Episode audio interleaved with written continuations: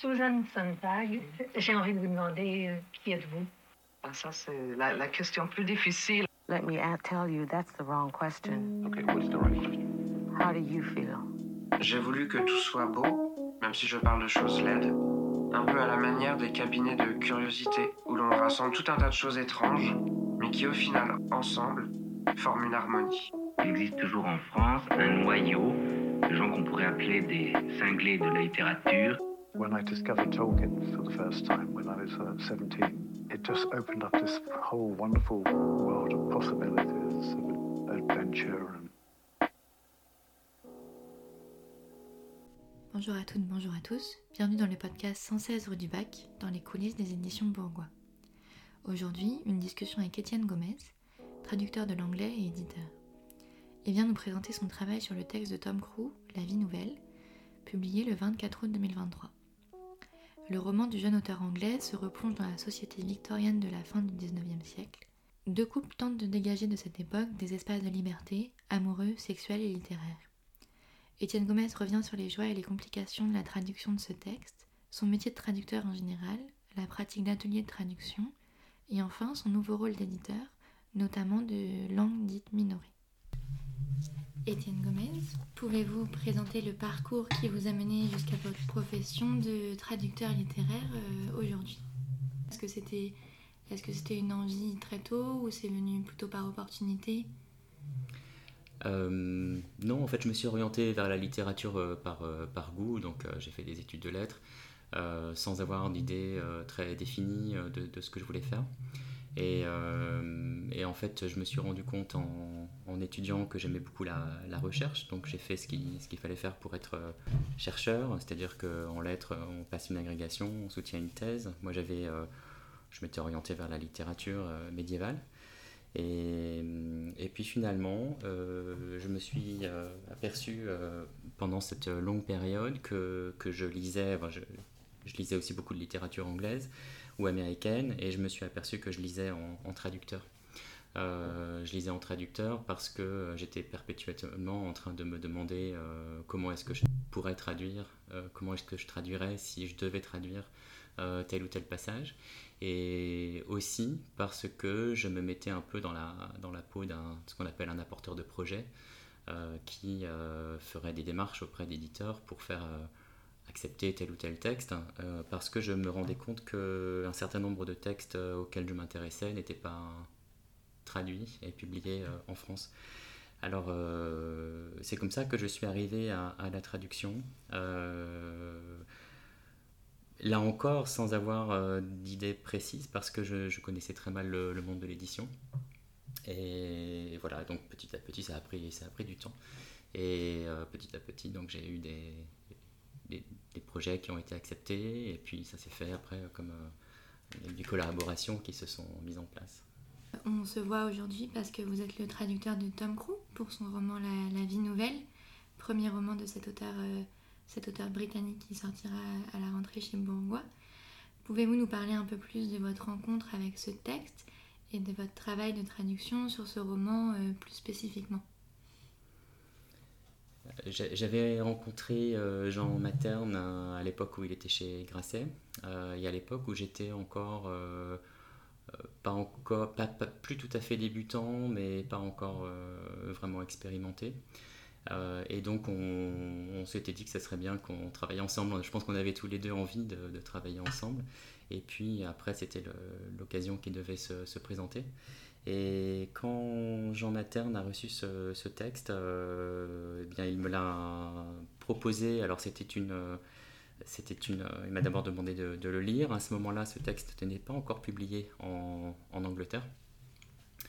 Donc j'ai lu ce, ce texte sous la forme d'un, d'un, d'un manuscrit manuscrit euh, qui était évidemment très abouti. hein. C'était la version finale, mais qui- que je n'ai pas lu sous la forme d'un livre, et ça change un peu le, le regard. Euh, mais évidemment, ça m'a beaucoup plu, et, euh, et donc euh, j'ai fait un essai aussi à ce moment-là, et puis la collaboration s'est mise en place à ce moment-là. Est-ce que vous vous souvenez de, des premières impressions que vous avez? Eues Alors, euh, on, on s'aperçoit tout de suite en lisant ce roman qu'il y a une, euh, une recherche euh, stylistique, une recherche littéraire assez, assez ambitieuse et assez aboutie à, beaucoup de niveaux.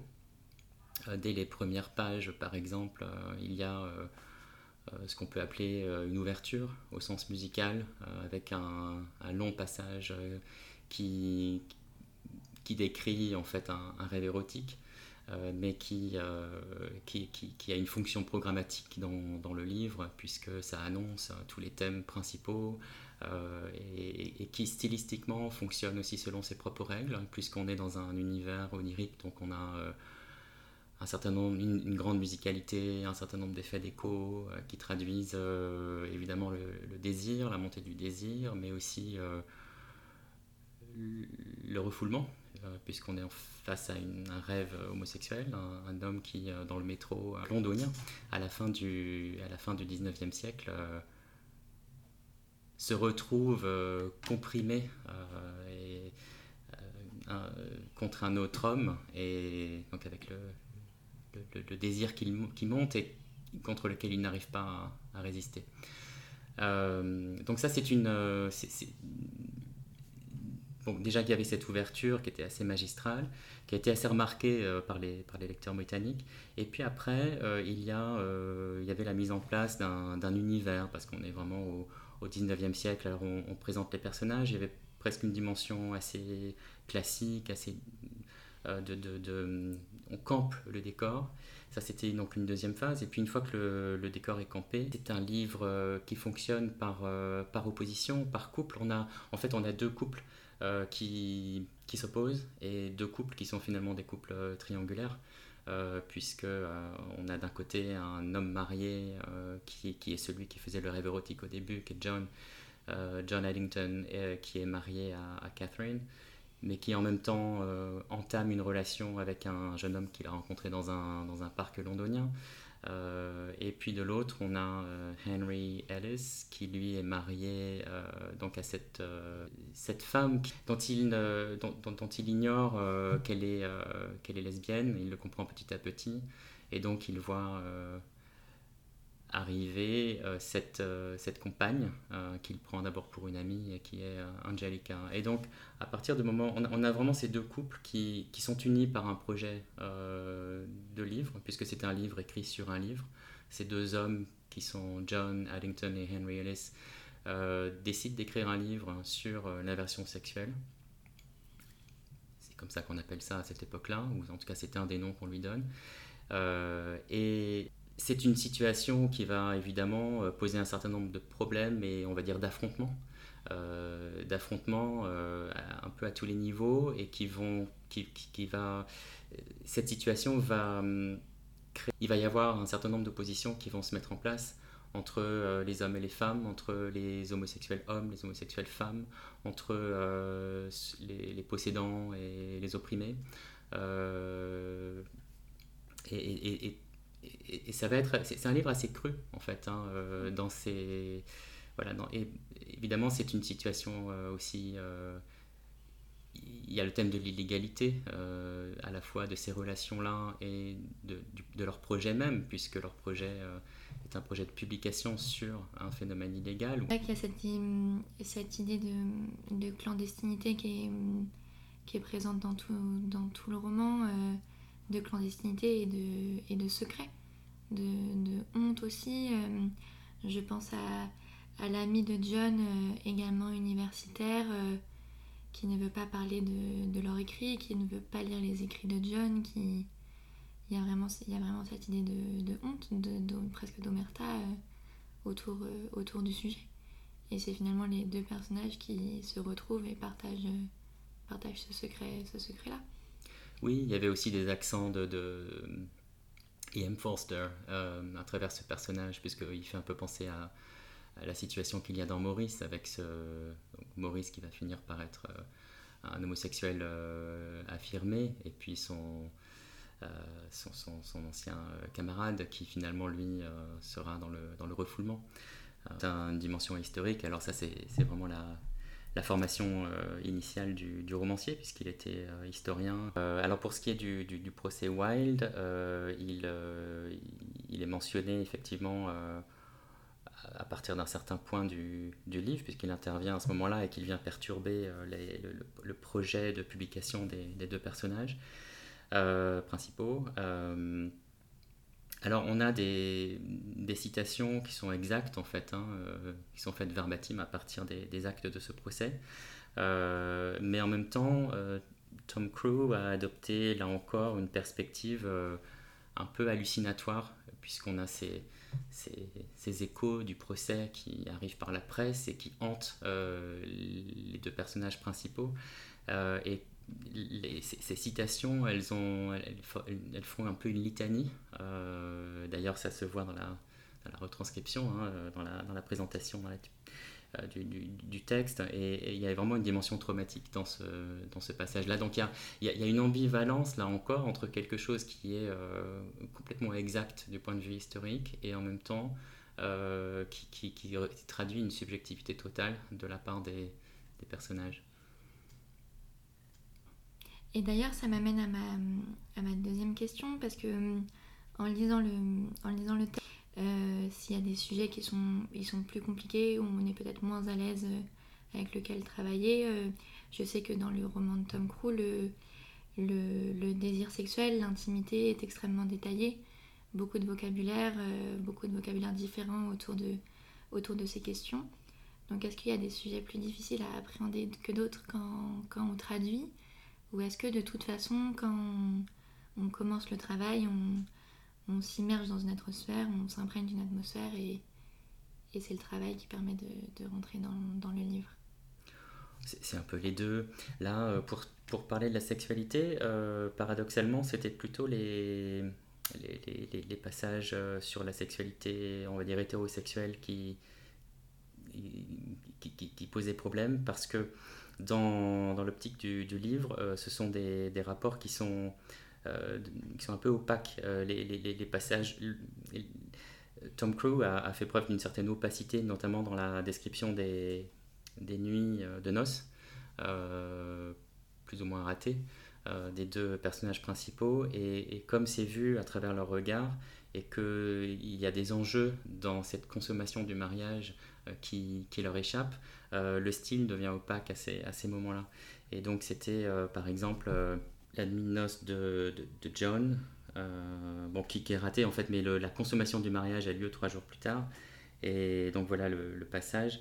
À Brighton pour la lune de miel, le brouillard tel une vapeur montée de la mer, obscur derrière les carreaux des fenêtres, ils avaient sombré sur le grand lit blanc. L'ignorance avait mis un retrait en lumière, les membres aux prises. Finalement, la chose s'était faite avec trois jours de retard. Donc là, la, description physique, c'est les membres aux prises. Et juste avant, l'ignorance avait mis un retrait en lumière.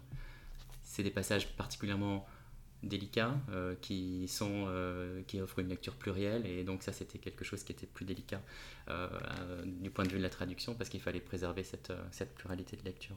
Et dans le vocabulaire, est-ce qu'il y avait un... Est-ce que est-ce que c'était un anglais, une langue assez datée qu'il a, fallu, a fallu retranscrire euh, en, français ou est-ce que l'auteur avait fait le choix d'une, langue finalement assez moderne euh? Alors, je, dirais que le, le, côté daté, c'est moins dans le vocabulaire que dans une certaine façon de s'exprimer. Euh, dans une certaine syntaxe ou dans un certain style. Euh, notamment, euh, il y a en fait entre différents personnages et notamment entre les deux personnages principaux une correspondance, puisqu'en fait ces, ces, deux hommes décident d'écrire un livre sans jamais s'être rencontrés. Donc c'est un projet qui se fait par correspondance. Et évidemment, étant donné le sujet abordé, ils font preuve d'une prudence et de, de, de précaution euh, très importante et, donc voilà, la façon dont ils abordent le sujet est quand même, euh, il y, a beaucoup de beaucoup d'étapes euh, et, ils veillent beaucoup à ne pas montrer leur engagement et à garder, à conserver une certaine formalité. donc là, il y avait, il y avait plutôt, il y avait un travail là-dessus. Alors pour, pour ce qui est des descriptions de, de, paysages, effectivement, il y en a un certain nombre, et puis il y a des paysages, ce qu'on appelle des paysages urbains. Euh, et il y en a un qui m'a posé pas mal de problèmes, qui se situe euh, à la fin. Euh, bah, vous allez voir, en fait, je vais vous le lire dans, dans ma traduction. Il marchait en plissant les fentes, les fissures entre les hommes et les femmes. Sous des immeubles d'une noirceur d'ardoise, une pierre immaculée affleurait comme des traits de craie. Les voitures sur la chaussée s'élançaient ou s'arrêtaient, glissaient ou pilaient, forçaient le passage, accéléraient, claquaient, battaient la cadence, scandaient et précipitaient leur rythme. Les gouttes de pluie se firent plus grosses, lourdes et baveuses, puis ce fut une averse qui poussa les hommes et les femmes à s'agglutiner sur le trottoir, leurs parapluies se dressant comme des amanites, qui lustra les voitures alors qu'elles souillaient les vitrines, qui chassa la boue vers la rigole alors qu'elle dégoulinait de l'auvent sous lequel il s'était abrité, dans une foule de visages mouillés, chagrins. John s'efforça de distinguer l'odeur de Frank dans celle qui l'entourait. Il lorgna le contour de son oreille, la ligne où son poignet disparaissait au fond de sa poche. Il plongea secrètement dans ces lieux-là. Enfin, la pluie cessa, et tremblante, croupit sur la chaussée, crevée, éclaboussée par des roues voyageuses. C'était un passage très surprenant et euh, C'est presque entre, entre ce qu'il voit réellement et ce qui. On est presque proche de l'hallucination euh, à certains moments. euh. Alors disons qu'on a, on a d'un côté, on a la description d'un ciel, la description d'une pluie qui tombe, on a la description des bâtiments, euh, mais on a aussi la description de la rue et de tout ce qui s'y passe, et de, de phénomènes de, d'association ou de dissociation. Euh, par exemple, euh, au début, ça commence avec la pluie qui emplit les fentes, les fissures entre les hommes et les femmes. Ce sont des notations assez euh, inattendues. En fait, il n'y a rien de, euh, compliqué en fait dans, le, dans les mots qui sont utilisés, mais c'est simplement l'idée euh, qui est là et dont on sent qu'elle euh, sous-tend en fait toute cette, euh, description. C'était ça qu'il fallait conserver. Et vous parliez des, ateliers de, traduction. Est-ce que, est que vous en faites souvent? Alors souvent non, mais là c'est vrai que c'était très intéressant de, pouvoir parler de, certains aspects de ce texte hein, euh, qui, là, qui étaient assez paradoxaux et déstabilisants. Euh, et c'était aussi intéressant évidemment de, de, de- de rencontrer d'autres traducteurs, d'avoir leur point de vue et de, de travailler aussi sur leur, euh, sur leur texte. Ça se fait pendant que vous travaillez le texte ou après? Là c'était pendant. C'était pendant, d'accord. Alors j'avais euh, j'avais quand même déjà euh, traduit. Euh, J'étais pas au début de, du travail de traduction. Mais, mais ça a influencé, j'étais encore avant la, la remise du texte, hein, et donc ça a influencé, ça a déterminé un certain nombre de choses. C'est vice-versa à Arles, c'est ça? C'est ça, oui. D'accord. C'est un atelier organisé par Atlas. D'accord. Vous avez également fondé la maison d'édition Perspective euh, Cavalière. Est-ce que vous pouvez nous en parler un petit peu? Et d'où vous est venue l'envie d'éditer également euh, Alors j'ai fondé euh, Perspective Cavalière en, en 2021, donc c'est vraiment récent, euh, pour euh, éditer de la littérature mondiale euh, avec des représentations des minorités sexuelles. Euh, je suis venu à ce projet euh, par la traduction, parce que je me suis rendu compte que j'avais des textes qui m'intéressaient et qui, qui ne trouvaient pas éditeur, ou je rencontrais des traducteurs d'autres langues qui étaient dans la même situation. Et du coup, ça m'a intéressé de faire un- une sorte de, panorama, de, de- tableau, hein, de mosaïque. Euh, et c'est pour ça que j'ai fondé cette maison d'édition. Euh, par exemple, les, deux derniers euh, livres que j'ai publiés partent un peu vers l'Asie. Donc on a un premier livre qui s'appelle Rouge Indien, écrit par Nathalie Rouanet, qui euh, retrace euh, la vie et un peu l'œuvre d'ailleurs de Amrita Shergill, qui était une peintre euh, de naissance hongroise, mais qui a fait sa carrière en Inde parce qu'elle elle avait un, père indien. L'autre livre c'est un livre écrit par un jeune auteur indonésien qui s'appelle Nurul Basri et qui parle, qui parle de lui. C'est ce qu'on appelle une autofiction qui parle de son 4 ans dans sa vie. Hein. une tranche de, de, vie de 4 ans où il tombe amoureux d'un agent littéraire français. D'accord, donc pas seulement des traductions de, de l'anglais non. Pas seulement des traductions par vous. Surtout pas. Il y a aussi cette volonté de faire la place à des langues qu'on appelle minoré. Je sais que le terme est, est, étonnant, mais, euh, mais je crois que c'est. disons que ça, j'ai l'impression de le. Enfin, j'en ai pas discuté avec lui, mais j'ai l'impression de partager euh, cette, euh, cet objectif avec Tom Cruise, puisque il va, il nous emmène vers quelque chose qu'on a oublié, qui est ce militantisme avant, avant le XXe siècle. Euh, autour de la question homosexuelle, puisqu'on a vraiment un, homme qui part du principe que la loi doit changer. Ça, c'est vraiment l'objectif de John Allington, mm. qui part du principe que la loi, il faut faire changer la loi. Et on est vraiment face à un activiste, euh, mais qui n'est pas sur le terrain où on l'attend aujourd'hui, c'est-à-dire qui n'est pas dans ce qu'on peut identifier comme un mouvement euh, LGBT ou même pré-Stonewall. Euh, moi, c'est un petit peu pareil euh, avec les littératures mondiales. C'est vrai que j'aimerais bien aller vers des, des, territoires qui sont un petit peu plus compliqués, on va dire, que, la Californie euh, ou les pays occidentaux même.